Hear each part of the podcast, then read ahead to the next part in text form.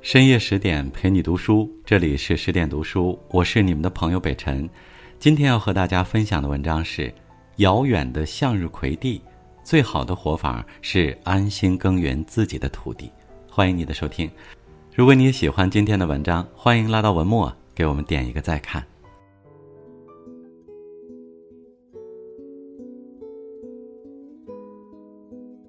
在新疆阿勒泰戈壁草原的乌伦古河南岸，有一片向日葵地。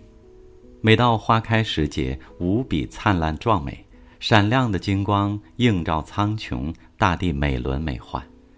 但那里并非旅游胜地，而是作家李娟的母亲承包耕种的一片贫瘠之地。种地对于李娟而言是一件颇具文学想象的事情，但在母亲。却事关生计和出路，事关身心的依傍与期冀。在广袤苍凉、黄沙飞扬的不毛之地，躬耕并非易事。在那里，任何现代化、机械化的耕种方式都与之无缘。那里的耕者，一如千百年前的农人一样，须得经历长久的坚韧辛劳，才有收获果实的可能与希望。那是一个在艰难中升腾勇气，在绝望中衍生希冀的过程。他被李娟记录下来，写成《遥远的向日葵地》一书。他用一贯细腻明亮的笔调诉说自己在那片大地上的所见与感知，也试图告诉我们：或许每个人都有一片向日葵地，它并不遥远，就在我们脚下。人生最好的活法，不过是尽力开垦自己的园地，安心耕耘自己的土地。艰难是必然降临的课题。丽娟的母亲本来以开杂货铺为生，一年干到头攒不了几个钱。为了更好的出路，她决定去种地。在乌伦古河南岸的高地上，她承包了近两百亩地，用来种植向日葵。母亲带着九十多岁的外婆、两条狗、鸡鸭兔和大部分家当，搬到了种植地的边缘，开始了艰辛的日子，住地窝子。在地下挖个坑，盖个顶，就有了安身之所。地上刮一阵风，地窝子里便尘土滚滚。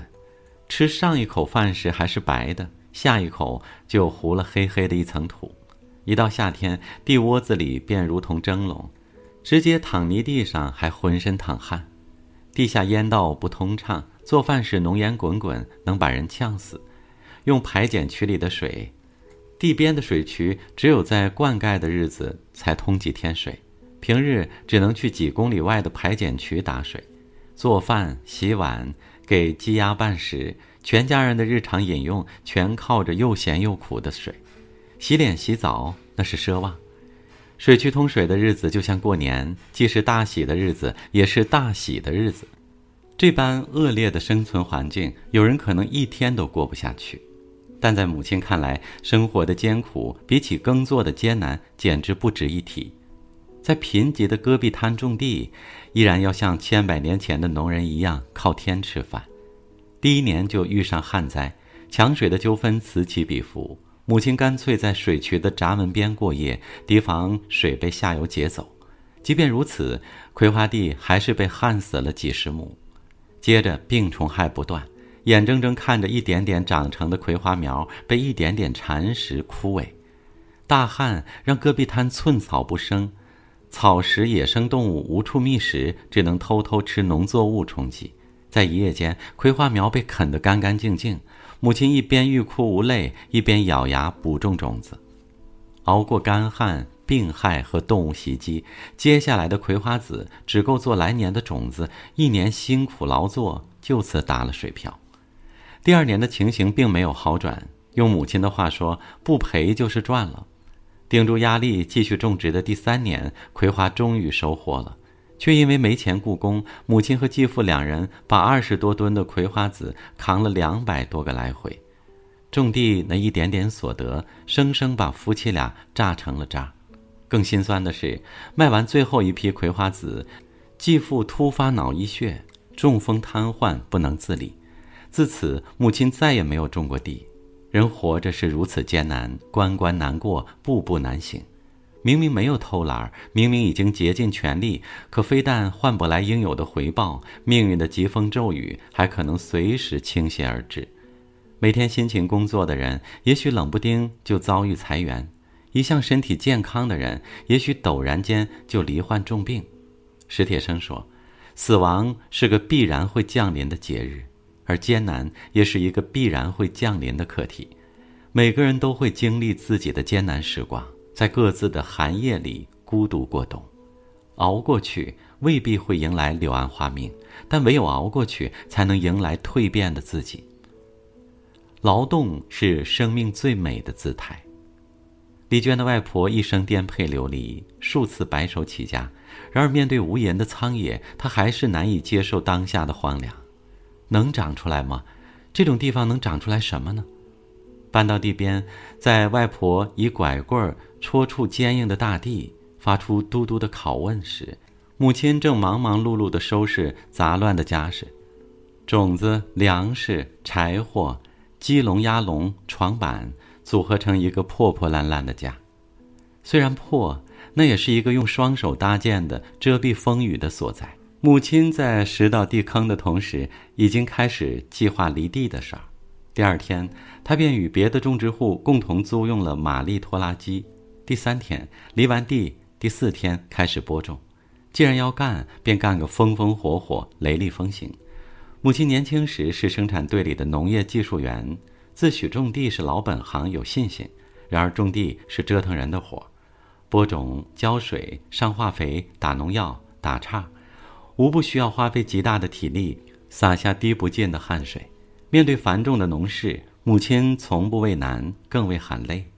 整个夏天，她赤身扛着铁锹，穿行在葵花地里，终日除草、兼苗、喷药。泥土在脚下暗涌，阳光在脸上跳跃。她以一身黝黑迎接每一次日出，以无比耐心抚摸每一株葵花。该除草了，该灌溉了，该施肥了。地里所有的盘算让他专注而热切，将他的荒野生活填得满满当当。李娟在书里写道：“它是最强大的一株植物，铁钳是最贵重的权杖，它脚踩雨靴无所不至。”像女王般自由、光荣、权势鼎盛，这是劳动带来的荣耀，也是劳动带来的自信和安然。当母亲在诉说地里的种种事物时，光芒在她的眉宇间绽放。田地是她的王国，一株株葵花犹如庄严列队的兵团，母亲便是点兵的大王。她伫立地头，肃然巡视，幸福感油然而生，希望也蓦然降临。劳动不但是安身立命的依托，也是生命的演绎，心灵的归属。足蒸暑土气，背灼炎天光，劳作的艰辛与苦熬，须得承受。晨兴理荒秽，待月何处归？劳作的踏实与惬意，亦是享受。荒山成良田，天堑变通途，世间美好的梦想，唯有靠辛勤劳动，才能得以实现。秋日的葵花地被笼罩在一片金光闪耀之中，斑斓夺目的金色是对母亲披星戴月、默默耕耘的回报，也是劳动赋予生命的绚烂光芒。让劳动的姿势成为生命最美的姿态，也成为生命最厚重的支撑，便能在世间安放身心，行稳致远。热爱是对生活最高的礼赞。住了一年地窝子，母亲忍受不了天天吃土，便斥资两千元买了一顶蒙古包。跟别的种植户相比，母亲种地最少，灾情最惨，日子还过得最体面。在荒野生活，别的种植户一切从简，一卷铺盖，一只锅，对付着过日子，随时准备撤离。母亲却把家当全带上，工具种类齐全，鸡鸭狗兔一个不少，甚至还带了几盆绿植。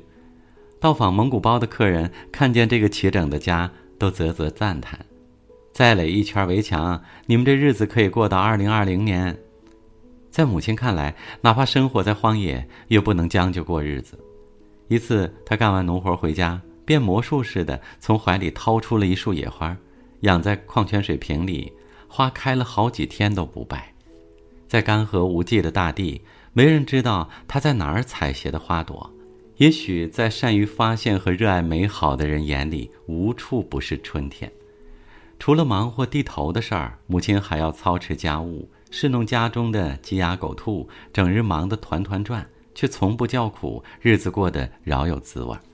他去巡视另一块地时，会郑重其事地打扮自己，抹上平常舍不得抹的面霜，在用水艰难的情况下洗个头，穿上唯一一套体面的衣服，皮鞋刷得锃亮，然后兴高采烈地出门。这般打扮是为了在另一块地里的继父。果然，继父看见盛装的母亲，便惊为天人：“哟，这是谁呀？”彼时的母亲便如吃了蜜糖般甜蜜。这对成日吵吵闹闹的夫妻，不吵不闹的时候，幸福指数还很高。母亲把鸡鸭狗兔也视为家人。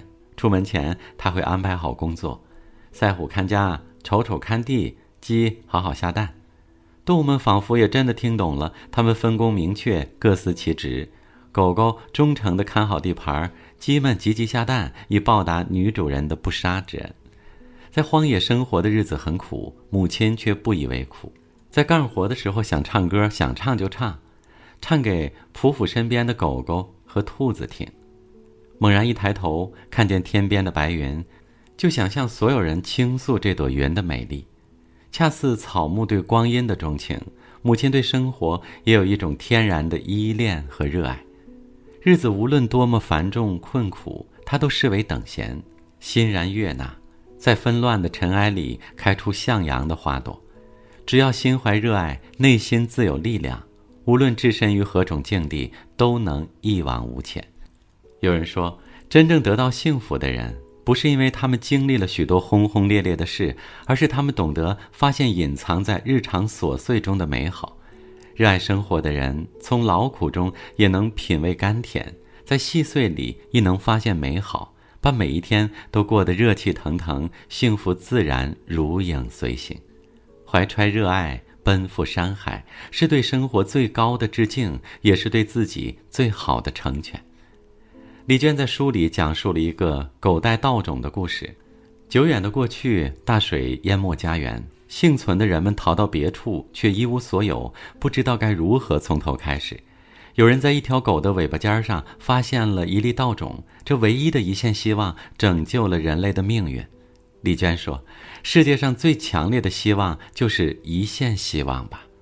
万物之中，希望最美，最美之物永不凋零。希望就像一朵永不凋零的花，在生命旅途中摇曳生姿，灼灼其华。只要心怀希望，只要生机不灭，终会有抬头的日子。希望不在别处，它存在于一切艰难困苦、沮丧绝望的背后。”希望不在远方，它存在于我们每个人自己的原地里。人生最好的活法，不过是在艰难之中坚持下去，直至希望降临。